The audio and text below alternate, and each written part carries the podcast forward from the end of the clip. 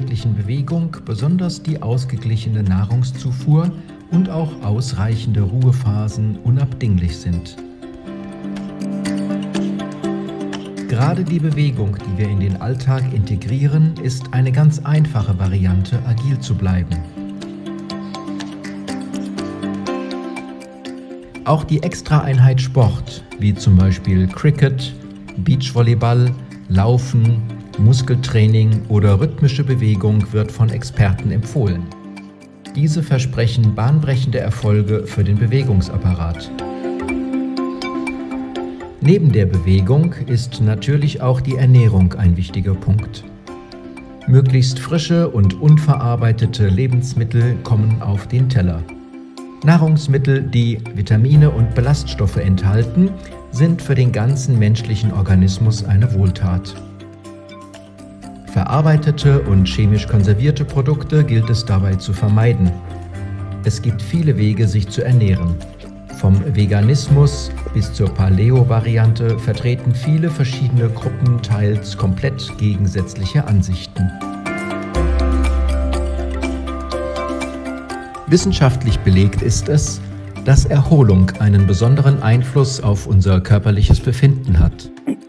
Acht Stunden Schlaf pro Nacht werden empfohlen. Auch der sogenannte Power Nap in der Mittagspause bewirkt wahre Wunder. Eine Mittagspause, die wirklich Erholung bietet, kann deshalb gerne mal mit gesunden Snacks und einer Tasse Tee auf der Couch stattfinden und einem so sehr viel Energie schenken.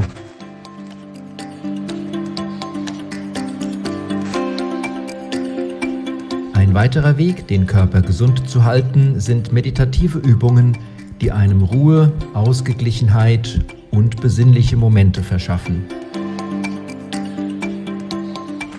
Umfragen belegen, dass es nicht leicht ist, auf all diese Dinge zu achten und es ist nicht eindeutig, welcher Weg der richtige ist. Es sei gesagt, dass wer nicht wagt, der nicht gewinnt. Viel Spaß dabei.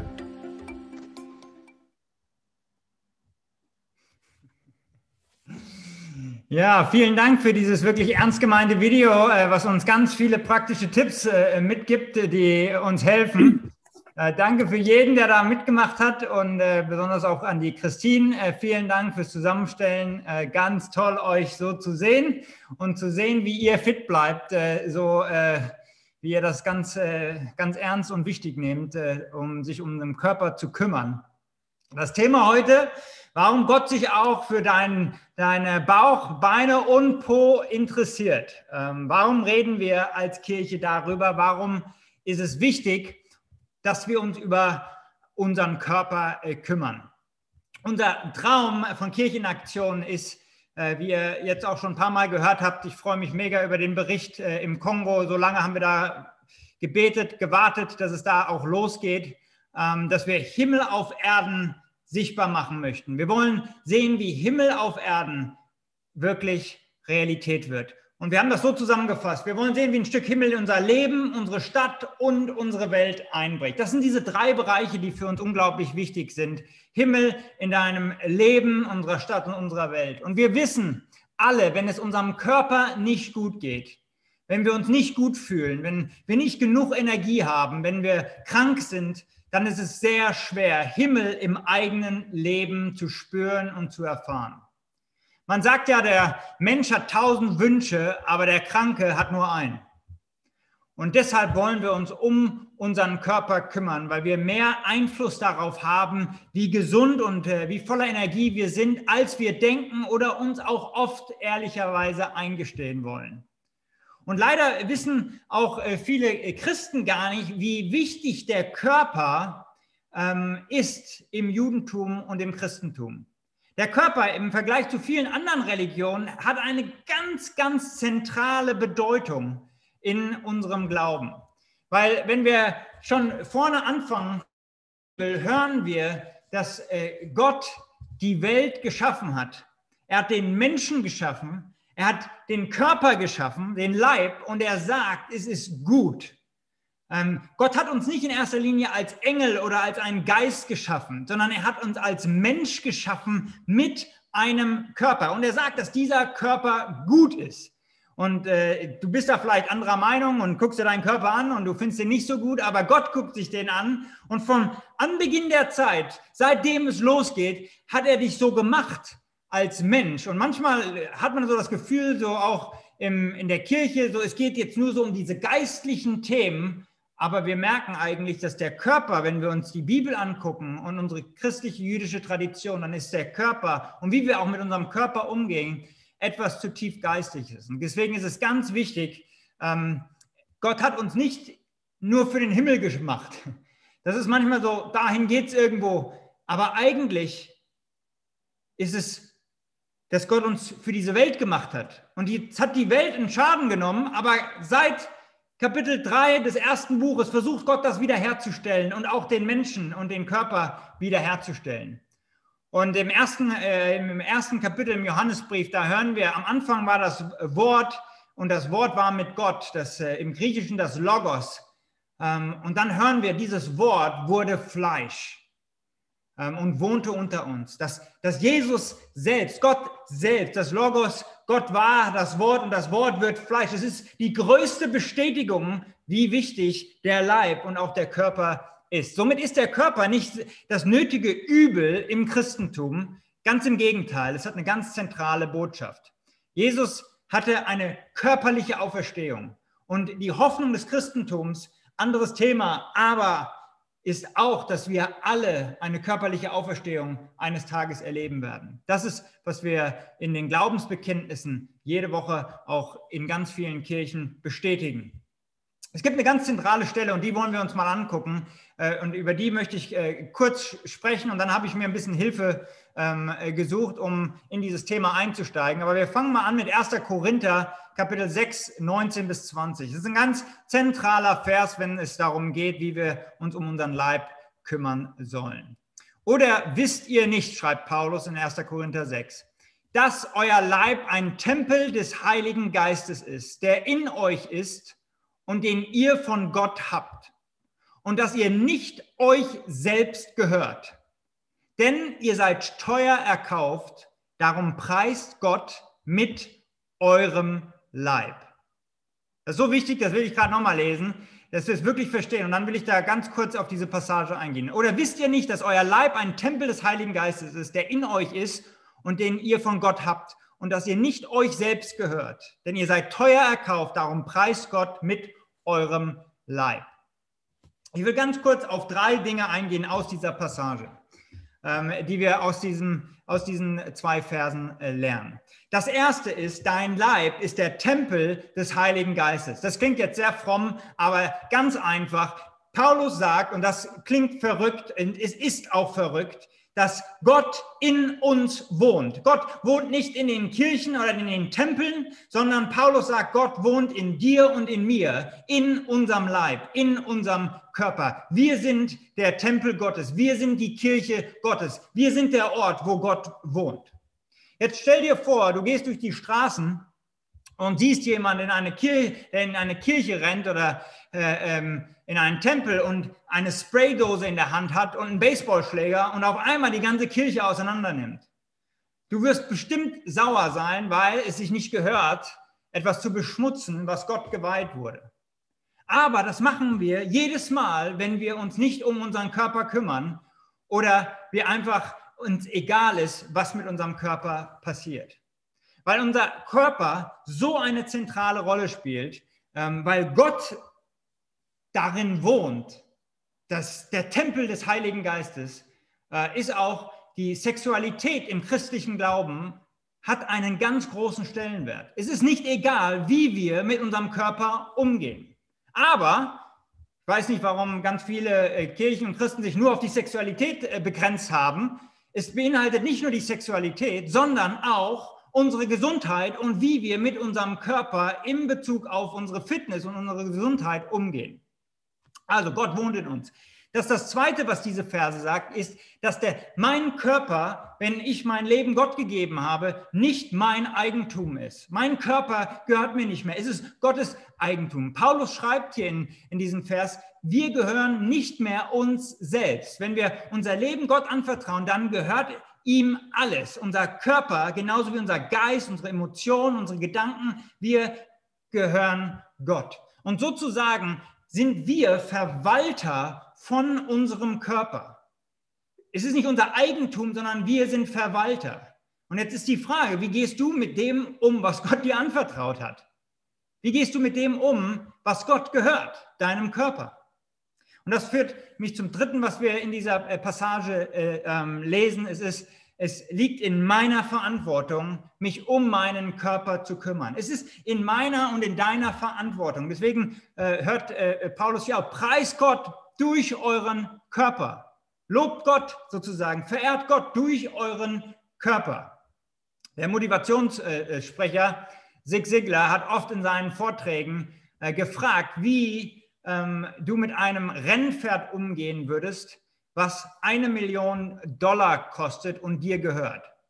Würdest du dieses Pferd Tag und Nacht beschäftigen und beanspruchen, dass es nur ganz wenig Zeit hat zu schlafen und sich auszuruhen? Würdest du dieses äh, Pferd nehmen und durch einen Drive-Thru bei McDonald's jeden Tag gehen, um das äh, Pferd zu füttern? Würdest du dem Pferd den ganzen Tag Bier geben, zu trinken? Natürlich nicht. Weil wenn du eine Million Dollar bezahlt hast für so ein Rennpferd, dann willst du sicherstellen, dass dieses Rennpferd auch gepflegt wird, damit es Bestleistung erbringen kann. Aber es ist ja interessant, dass unser Körper viel mehr wert ist als eine Million Dollar. Und trotzdem würden wir ganz oft sagen, würden wir mit so einem Rennpferd besser umgehen, besser pflegen als mit unserem eigenen Körper.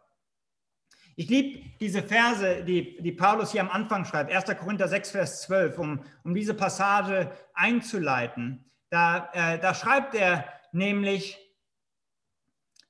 alles ist mir erlaubt, aber nicht alles dient zum Guten. Alles ist mir erlaubt, aber nichts soll Macht haben über mich. Alles ist mir erlaubt. Also es geht nicht um einen Zwang oder ein neues Gesetz oder dass wir diese körperliche äh, Fitness oder sexuelle Enthaltsamkeit so übertreiben, dass es nicht mehr menschlich ist ähm, oder ungesund wird. In ganz vielen Fällen übertreiben es ja auch Leute mit der Fitness und es wird auf einmal ungesund. Es geht nicht um ein neues Gesetz. Es geht nicht darum, einfach immer der, der Fitteste zu sein und das zu seiner Religion zu machen. Es geht darum, dass wir uns um unseren Körper kümmern, weil wir Verwalter sind und weil es in unserer, unserer Art und Weise ist, auch Gott mehr oder weniger anzubeten und Gott dadurch die Ehre zu geben. Also, das ist das Größere, warum wir eigentlich uns um unseren Körper kümmern. Jetzt bin ich äh, äh froh, dass äh, wir unter uns einen äh, Pastor haben, der nicht nur Theologie studiert hat, sondern auch Sport. Und das ist der Pastor Ruben Leinberger.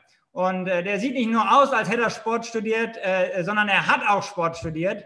Und äh, deswegen wollen wir äh, mal von ihm hören. Ich habe über das Warum gesprochen. Ähm, warum theologisch ist es wichtig? Aber wie machen wir das, Ruben, jetzt ganz praktisch? Wie können wir uns ganz praktisch um unseren Körper kümmern? Ja, vielen Dank für die äh, einleitenden Worte, äh, Philipp. Ähm, ich habe ein bisschen drüber nachgedacht, was, weil du gesagt hast, äh, wie kann man das ganz praktisch machen, äh, was man da am besten weitergeben kann. Und ich habe mich äh, ganz bewusst dazu entschieden, hier keine expliziten Trainings- oder Ernährungstipps zu geben. Das habe ich an vieler Stelle schon getan, vor allem mit den Mitarbeitern hier bei, bei Kirchenaktion. Und häufig stoße ich damit eher auf taube und unwillige Ohren und ernte viel Kritik. Ähm, ich weiß nicht, warum viele das nicht hören wollen. Vielleicht liegt es an ihnen und nicht so sehr an mir. Keine Ahnung. Aber wir werden es heute heute nicht so sehr behandeln. Äh, ich habe tatsächlich äh, Sport äh, studiert in meinem Lehramtsstudium und ganz früh gelernt, dass Sport ein ästhetisches Fach ist. Also genauso wie Kunst oder Musik. Und ich fand das anfangs so ein bisschen seltsam, weil ich dachte, warum ist denn Sport ein ästhetisches Fach? Also was hat denn Fußballspielen mit Ästhetik zu tun? Der eine oder andere möchte mir da vielleicht widersprechen, aber ich konnte es nicht verstehen. Und ich habe dann gelernt, dass es beim Sport eigentlich viel, viel mehr um eine besondere Art der Weltwahrnehmung geht die durch nichts anderes ersetzt werden kann. Also gar nicht so sehr vorrangig um einen formalisierten Sport, also irgendwie äh, Fußball oder Cricket, wie wir vorhin gehört haben, oder in irgendeiner Art und Weise etwas festgelegtes, so muss es getan werden, sondern vielmehr darum, wie ich durch Bewegung die Welt durch meinen Körper wahrnehme. Und äh, deswegen fand ich so äh, interessant, was der Philipp jetzt auch schon gesagt hat mit diesem theologischen oder biblischen Hintergrund, äh, nämlich, dass der Körper so eine wichtige Rolle spielt, äh, wenn wir äh, uns die christliche Theologie anschauen und wenn wir in die Bibel hineinschauen. Ähm, und der Körper nämlich als Teil dessen, was uns ausmacht. Äh, Geist, Seele und Körper ist etwas, was zusammengehört. Und der Körper ist nicht nur irgendwie ein Vehikel, wo der Geist und die Seele drinstecken und der soll die halt so gut wie möglich transportieren. Äh, diese, dieser Vers, den wir in 1. Korinther gelesen haben über den, den Körper als Tempel des Heiligen Geistes, äh, hat so viel für mich selber auch damit zu tun, wie ich mit meinem Körper äh, Gott wahrnehme. Ähm, und deswegen Sport viel, viel mehr für mich eine Bedeutung hat, darin zu, zu fragen, wie lerne ich eigentlich durch meinen Körper, durch die Art und Weise, wie ich in Bewegung bin, Gott wahrzunehmen. Äh, also gar nicht so sehr, wie viele Liegestütze kann ich schaffen oder wie viele Gewichte kann ich stemmen äh, oder wie schnell kann ich rennen, äh, sondern vielmehr, wie erlebe ich in der Bewegung und in einem gesunden Körper die Gegenwart Gottes. Ähm, dein Körper und unser aller Körper ist die primäre Art und Weise, wie wir die Welt wahrnehmen, wie wir alles wahrnehmen. Wir haben ganz häufig in unserer westlichen Welt die Vorstellung, naja, eigentlich meine Gedanken bestimmen doch, wer ich bin. Descartes hat den Satz geprägt, ich denke, also bin ich. Äh, weil ich über mich nachdenken kann, weil ich ein Bewusstsein habe, deswegen kann ich verstehen, äh, dass ich bin. Äh, mein Sein ist geprägt durch mein Bewusstsein, durch meinen Verstand. Aber tatsächlich wissen wir alle und wissen wir durch die Biologie noch viel mehr, dass unser Körper die Art und Weise ist, wie wir ganz primär wahrnehmen. Wie wir, wie wir Angst erleben, wie wir Hoffnung erleben, wie wir Zufriedenheit erleben, wie wir auf die Welt reagieren. Das passiert zuallererst durch unseren Körper. Und dann denken wir darüber nach und dann reflektieren wir es. Ähm, und das ist äh, so wichtig und deswegen betone ich das so, ähm, weil ich glaube, dass wir dadurch eine ganz andere Sicht auch darauf bekommen können, was es eigentlich heißt, auch Sport zu treiben und unseren Bewegungsapparat äh, zu trainieren. Äh, weil es eben nicht darum geht, irgendwie eine besondere Art und Weise zu haben, wie wir aussehen oder bestimmte Leistungen zu erbringen, sondern vielmehr zu erleben, dass der Körper ein Teil dessen ist, wie wir Gott in unserem Leben als präsent erfahren. Ähm, Richard Rohr drückt es so aus, der äh, äh, amerikanische Theologe, äh, dass er sagt, es gibt eigentlich drei Intelligenzen, äh, die wir haben. Das ist der Körper, der Geist und äh, die Seele. So, der Körper ist ein Teil unserer Intelligenz, wie wir lernen, wie wir Informationen sammeln in der Welt. So, ich bin äh, gestern mit einem Mountainbike im Feldberg unterwegs gewesen, auf dem Feldberg, bin da runtergefahren durch den Schnee. Äh, diese Art, die Welt wahrzunehmen, wenn du da runterfährst, das ist etwas, das kannst du durch nichts ersetzen. Äh, da ist etwas, wo, was du erlebst und was in mir äh, irgendwie übrig bleibt. Das kann ich wenig beschreiben und das ist äh, gar nicht so sehr äh, mit meinem Verstand zu fassen und trotzdem äh, erlebe, ich, erlebe ich Gott darin. Ähm, und deswegen äh, glaube ich, dass wenn unser Bewegungsapparat nicht geschult ist, unser Körper, wie wir uns in der Welt bewegen, dann verpassen wir ganz, ganz viel von Gottes Weisheit in unserem Leben. Wir sind nicht ganz wach. Uns fehlt Energie. Ähm, wir reden in der, in der in den Evangelien lesen wir ganz viel davon, dass Jesus darüber spricht, wie wichtig es ist, wach zu sein. Seinen Jüngern immer wieder zuspricht, seid wach. Äh, und wach zu sein ist nicht nur, wir sind, äh, unsere, unsere, unsere Birne ist an im Kopf und wir hören zu und wir äh, denken mit, sondern wir sind körperlich anwesend auf eine Art und Weise, wie ein gesunder Körper das nur kann. Ich habe in meinem Studium oder während meiner Studienzeit bin ich immer Fahrrad gefahren in der Stadt und ich hatte ein äh, ganz rostiges altes Fahrrad, weil ich immer Angst hatte, dass es äh, mir sonst geklaut wird, wenn ich ein besseres habe. Äh, und deswegen bin ich immer mit so einem komplett auseinandergefallenen Fahrrad unterwegs gewesen. Es war sehr anstrengend. weil Man kann sich vorstellen, der Wirkungsgrad eines Fahrrads, das, äh, wo die Bremsen nicht mehr funktionieren so richtig, wo die Kette rostig ist und fast schon auseinanderfällt, das ist sehr schwierig. Da muss man sehr fest reintreten, damit man überhaupt noch irgendwo hinkommt. Äh, und das Fahrrad hat gequietscht und wenn ich an der Ampel gefahren bin, die Leute haben sich umgedreht, weil man sich gefragt hat, was ist, was ist da los? Äh, was fährt da an mir vorbei? Äh, und das war so, weil ich mich nicht drum gekümmert habe, weil es mir egal war. Es war ein schrottiges Ding, das habe ich auf dem Flohmarkt für 10 Euro gekauft. Äh, es war mir Wurst. Ich habe das nicht geölt, ich habe mich nicht drum gekümmert. Es ist nach und nach auseinandergefallen. Äh, und irgendwann ging es gar nicht mehr. Äh, mit diesem Fahrrad wäre ich nie auf die Idee gekommen, äh, in den Taunus zu fahren oder irgendwo anders hin, weil es gar nicht ging. Ähm, und so ähnlich ist es, kommt es mir manchmal vor, ist es mit unserem eigenen Körper. Wenn wir das nicht schulen, wenn wir nicht uns darum kümmern, dann sind bestimmte Orte, bestimmte Wahrnehmungsweisen uns verschlossen. Wir bewegen uns immer nur von A nach B, aber wir, so nicht in einer qualitativen Art und Weise, sondern in einer Art und Weise, wo es rein funktional ist, wo wir nicht besondere Erlebnisse äh, auch mit Gott haben. Äh, und deswegen so als Zusammenfassung, glaube ich, ist es so wichtig, dass wir lernen, unser Urteilsvermögen und unsere Wahrnehmung Gottes auch in unserem Körper mehr äh, zu schulen. Äh, und ein ganz äh, entscheidender Teil ist dann natürlich auch die Ernährung. Ähm, und das hat der Philipp auch schon angesprochen, haben wir in dem Video schon gesehen. Ernährung ist, äh, und das sagt man so in den Trainingswissenschaften und auch in vielen Fitnesscoachings, Ernährung ist mindestens genauso wichtig wie das Training selber, wenn nicht wichtiger. Du bist, was du isst, hört man ganz häufig als Spruch so. Und ich würde sagen, das stimmt im wörtlichen Sinne. Das, was du zu dir nimmst, das macht dich aus. Und es gibt ganz viele Studien, die sogar nahelegen, dass man sagen könnte, du denkst, was du isst. Ja, also die Art und Weise, wie du denkst, ist beeinflusst dadurch, was du gegessen hast. Äh, es gibt äh, zahlreiche äh, Studien, die da unternommen wurden, um zu zeigen, dass sogar Wertentscheidungen, die wir treffen, was uns wichtig ist oder nicht wichtig ist, wen wir wertschätzen oder nicht, wie wir auf Situationen reagieren und wie wir uns verhalten, hängt davon ab, was wir vorher gegessen haben. Das klingt irre, aber es ist tatsächlich so. Äh, wir treffen andere Entscheidungen, wenn wir andere Dinge gegessen haben, weil eben unsere primäre Wahrnehmung, wie wir reagieren, ist bestimmt dadurch äh, durch unseren Körper. Und das, das zu vernachlässigen, ist ganz, ganz fahrlässig. Und deswegen würde ich als Fazit zum Schluss äh, äh zu sagen, wenn dein Körper ein Tempel des Heiligen Geistes sein soll, ähm, wenn du deine Wahrnehmung Gottes in deinem Leben schulen willst, dann ist es wichtig, wie du dich ernährst und dann ist es wichtig, dass du deinen Körper trainierst. Wie es in deinen Möglichkeiten äh, machbar ist. Es ist bewusst, dass da jeder andere Möglichkeiten hat, aber jeder kann sich auf seine Art und Weise kümmern. Und ich glaube, es ist ganz wichtig, wenn wir über Gott nachdenken. Ähm, ein ganz zentraler Teil dabei ist natürlich Erholung auch noch. Dazu sage ich jetzt nichts, aber äh, das werden wir auch noch behandeln.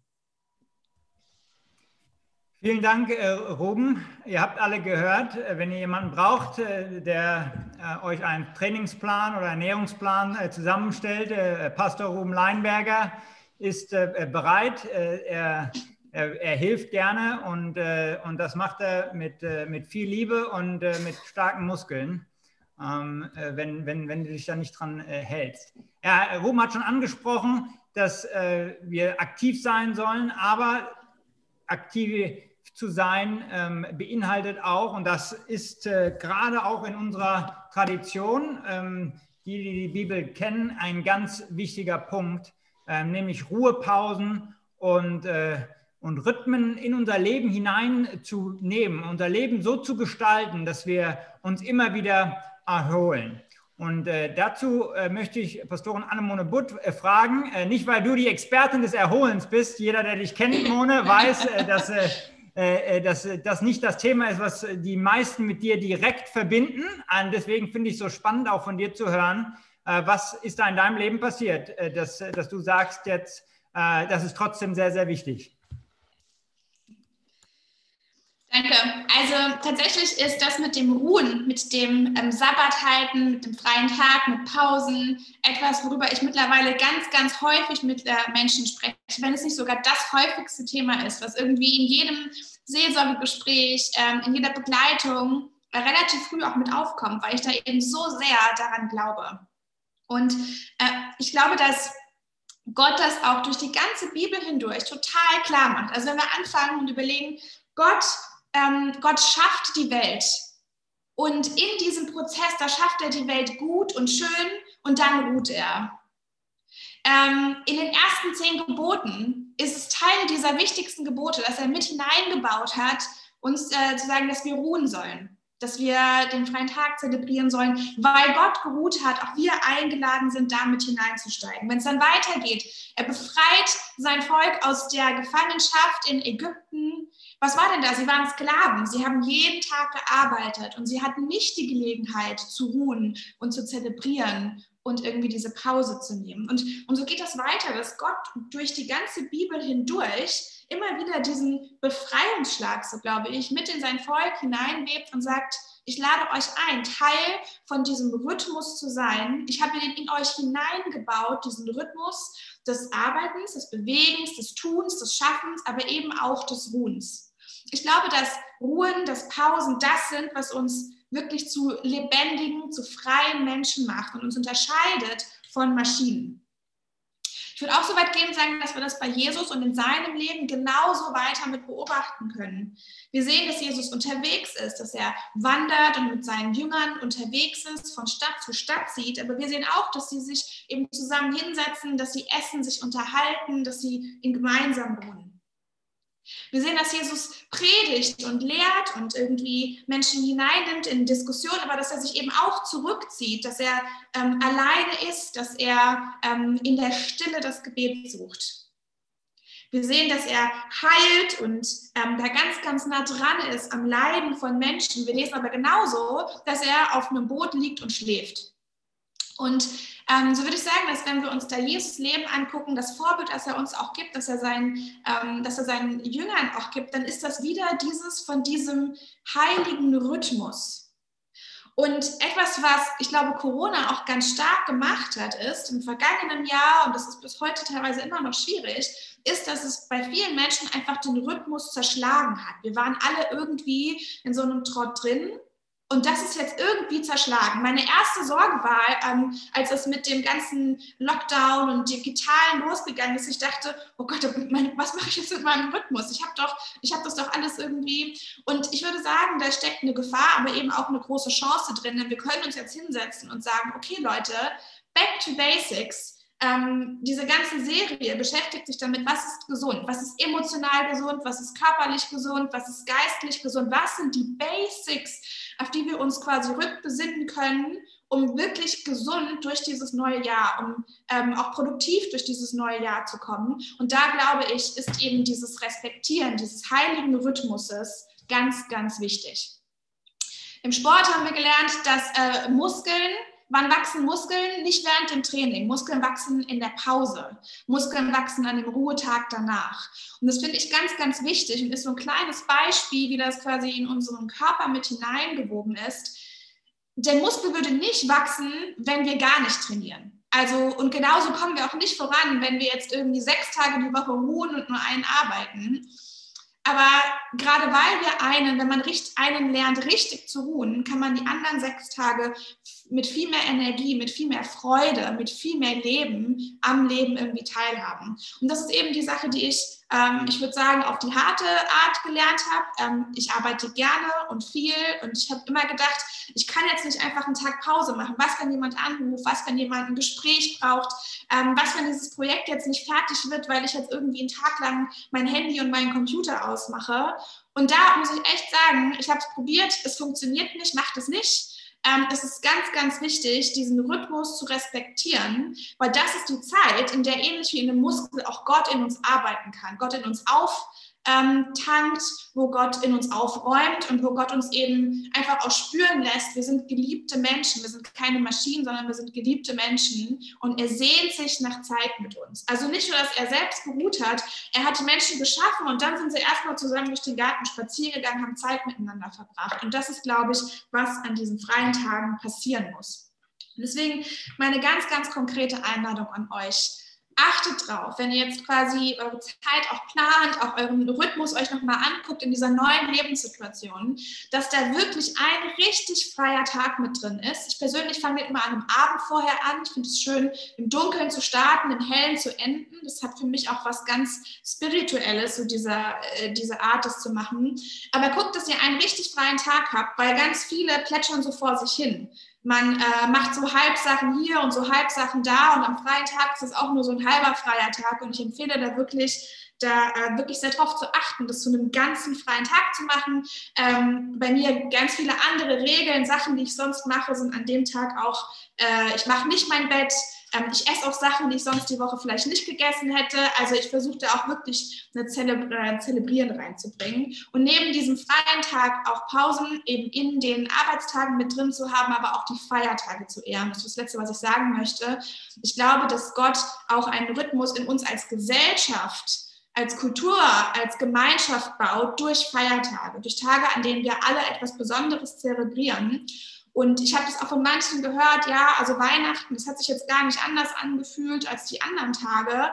Ich würde sagen, Leute, guckt auf Ostern, macht sicher erst das ein richtig schönes, dass man sich auch wirklich Mühe gibt, dass diese Feiertage intensiv erlebt und zelebriert werden, weil ich glaube, dass es eben etwas ist, äh, wo wir alle als Gemeinschaft diesen Moment des Zelebrierens haben und dass ein Rhythmus, einen gesunden Rhythmus in uns hineingewoben ist. Vielen Dank, Mone. Also ihr, ihr merkt, es äh, geht, wenn es darum geht, sich um seinen Körper zu kümmern, nicht nur darum, aktiv zu sein oder gut zu, äh, sich gut zu ernähren, sondern auch sich zu erholen. Ich möchte euch zwei Sachen zum Schluss mitgeben, die ich glaube, ich das ganz gut zusammenfassen. Das erste ist, sag Ja zu deinem Körper. Sag Ja zu deinem Körper. Er ist nicht schlecht und er ist nicht böse. Gibt Psalm 139, da will ich mal zwei Verse vorlesen, ähm, die uns helfen, unseren Körper im richtigen Licht zu sehen. Denn du hast, äh, schreibt der Psalmist, mein, meine Nieren bereitet und hast mich gebildet im Mutterleibe. Ich danke dir dafür, dass ich wunderbar gemacht bin. Du bist wunderbar gemacht. Wunderbar sind deine Werke, Gott. Das erkennt meine Seele. Du bist wunderbar gemacht. Wenn du es selbst nicht anerkennen kannst, dann darfst du wissen, was Gott über deinen Körper denkt und wie viel Wert er auch deinem Körper äh, gibt. Wir haben gelesen 1. Korinther 6, Vers 20, denn ihr seid teuer erkauft. Euer Leib ist teuer erkauft. Äh, Jesus hat am Kreuz dafür bezahlt, äh, für deinen Körper. Darum preist Gott mit, sein, mit deinem Leib, schreibt Paulus. Also das Erste fängt an, dass wir es annehmen. Und dann das Zweite ist, kümmere dich um deinen Körper. Übernimm du die Verantwortung für deinen Körper. Römer 12, Vers 1 ähm, sagt uns, ich ermahne euch nun, Brüder und Schwestern, durch die Barmherzigkeit Gottes, dass ihr euren Leib hingebt als ein Opfer, das lebendig, heilig und Gott wohlgefällig sei. Das sei euer vernünftiger Gottesdienst. Es ist unser Leib, den wir als äh, Opfer hingeben. Das ist unser Gottesdienst. Äh, sich um unseren Körper zu kümmern, ist zutiefst geistlich. Und deshalb habe ich schon oft äh, gesagt, dass manchmal das Geistlichste, was ich tun kann, ist einen Mittagsschlaf zu machen. Meine Frau kann das bestätigen. Äh, manchmal, äh, wenn ich ein bisschen komisch werde, dann ist das Beste, was ich mache, ist nicht nur meine Bibel zu lesen, äh, dann, sondern auch mal einfach einen Mittagsschlaf zu machen. Und auf einmal merke ich, wie ich auf einmal viel mehr Liebe habe für die Menschen, viel mehr Liebe habe für mich selbst und für die um mich herum, weil es, äh, weil wir zur Seite, weil das alles irgendwie zusammengehört. So, noch ganz wichtig, das ist das Letzte, was ich sagen will. Wir wollen uns um unseren Körper kümmern, nicht damit du äh, dich schlecht fühlst, wenn du es nicht machst oder denkst, dass du schon wieder versagt hast und dass Gott dich nur liebt, wenn du fit bist. Ähm, das ist überhaupt nicht die Botschaft, die hier rüberkommen soll. Ähm, schau dir bitte die erste Predigt in dieser Reihe an, die ich dazu gepredigt habe. Äh, vielleicht kann äh, der Robert äh, auch nochmal den Link reinstellen, wenn du die verpasst hast. Es geht mehr oder weniger darum, äh, äh, dass, dass es nicht darum geht, ähm, dass, dass wir irgendwas Gott wieder beweisen müssen, sondern dass wir aus äh, Liebe und Gnade leben. Ähm, wir wollen uns um unseren Körper kümmern, weil Gott ein Gott des Lebens ist und er Leben für dich und für mich will äh, und dass wir Himmel in unserem Leben erfahren. Das ist die Motivation heraus, aus der wir auch uns um unseren Körper kümmern äh, wollen. Und wenn wir das richtig machen, dann ist das kein Druck, sondern dann kann unsere Ernährung, unsere Bewegung, Erholung, äh, unsere Anbetung und unser Gottesdienst sein. Also äh, manchmal sagen ja, der eine oder andere Gottesdienst ist ja manchmal ein bisschen langweilig. So, du kannst beim Sport auch Gottesdienst machen und Anbetung erfahren und wirklich das als dein Opfer für Gott, als deine Anbetung, als dein Gottesdienst ähm, ihm geben. Äh, den können wir mit Freude, mit Dankbarkeit und voller Leben genießen und ausleben, wenn wir das richtig verstehen. Und deswegen geht es nicht darum, jetzt noch mehr irgendwie Dinge auf unsere To-Do-Liste zu schreiben, die wir machen müssen äh, und noch mehr das Gefühl zu haben, wir versagen, sondern es geht darum, dass Gott sich mehr und mehr Leben für uns in allen Bereichen unseres Lebens, weil er der Gott des Lebens ist. Ähm, und deswegen wollen wir Stück für Stück lernen und wenn du die erste Predigt gehört hast, dieses Gnadentrampolin, wenn wir versagen, wenn wir fallen, immer wieder aufzustehen und aus der, aus, aus der Gnade und aus der, dem Bewusstsein, dass Gott uns liebt, weitermachen möchten, weil Gott ein Gott des Lebens ist. Das ist wirklich das Allerwichtigste. Lasst uns zusammen beten. Vater, wir danken dir, dass äh, dass du es gut mit uns meinst und dass du mit unserem Leben wirklich etwas vorhast und dich nach Leben in dieser Welt und in uns auch sehnst. Und Herr, wir beten da um Vergebung, wo wir auch das irgendwie ausgegrenzt haben und weggeschoben haben und irgendwie das abgelehnt haben, dass das nicht so, ja, nicht so geistig ist, dass wir uns um uns selbst kümmern. Ich bete, Herr, dass da eine ganz neue Befreiung auch in unser Herz reinkommt oder auch eine neue Leidenschaft, Gottesdienst mal ganz anders zu feiern, nämlich indem wir uns um unseren Körper kümmern. Herr, und damit bete ich, dass aus dieser Freiheit heraus wir die nächsten Tage uns überlegen, was könnte das eine oder das andere sein, was ich umsetzen kann, damit ich mehr Energie und mehr Leben erfahren kann. Wir beten, dass dein Geist, der in uns wohnt, uns da die Kraft gibt und die Möglichkeit. Im Namen Jesu. Amen.